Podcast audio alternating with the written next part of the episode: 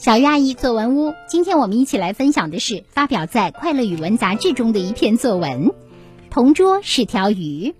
小作者是安徽省怀宁县一德实验学校五年级的王艺飞，指导老师李国学。看到这个题目，你肯定会想，怎么可能和鱼做同桌呢？别急呀，且听我说一说。同桌的记忆力和鱼一样，只有七秒。上节英语课，老师教了一个单词 hot，可他只转个身，不到七秒就忘了。他转头求助我，我便给他拼读一遍，他记了下来。可头一回就忘了，再转过头来看我时，我无可奈何的又给他拼读了两遍。他记住后，转过头去自言自语起来：“h h o 什么来着？”唉，我估计。教一条金鱼都会了。同桌游泳游得很快，在水里简直就是一条鱼。在游泳馆，同学们没人游得过他。听他自己说，他能在水里抓鱼，可惜没人亲眼见过。不仅如此，他在陆地上也游得非常快。每次体育课追人、抓人、躲人，他都是赢家。校运动会上，我们班因为有他，跑步项目从来都拿第一。同桌对外界的反应力一点儿也不比鱼差。鱼缸里的鱼，当我们的手一碰到水面，它一定能发觉，然后迅速游到深处。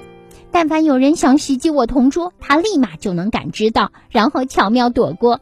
有一次，一个同学旋弹簧笔，不小心弹簧射飞，直奔同桌后脑勺。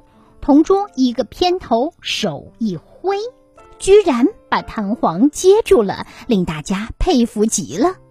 我觉得若加以训练，他当个手接飞镖的武林高手肯定是没问题的。同桌还常常跟人说自己是鱼。一次上午最后一堂课，他悄悄对我说：“今天中午吃鱼。”我惊讶地问：“你咋知道？”因为我是鱼啊，自然能感受到同类的气息。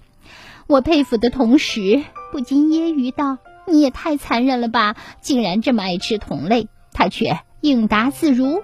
看来自然课你没好好学，大鱼吃小鱼，这是自然竞争法则。这时下课铃响了，他像一条看到猎物的鱼，嗖的一下往食堂冲去了。我的同桌是条鱼，现在你信了吧？接下来我们有请肖艺莲老师来点评这篇作文。本文内容设计十分巧妙，全文围绕着鱼的特征。从不同角度、不同层面和我同桌的特点进行一一匹配，是一篇有着十足的创意又亮点多多的文章。首段，作者用传统说书人的口吻引入话题：“怎么可能和鱼做同桌呢？”别急，且听我说一说。在别有一番古典韵味的同时，一下子抓住了读者的眼球。接下来的几段，作者十分有条理地把同桌的记忆力、游泳水平、反应力和鱼进行对比，始终围绕着鱼和我的相似之处进行描写，紧扣主题，让读者感到又有趣又十分在理。如第二自然段，作者调侃同桌的记忆力和鱼一样，只有七秒。举了上英语课说英语单词的例子，通过我和同桌之间的密切互动，把同桌憨态可掬的面貌写得很真实。我估计教一条金鱼都会了。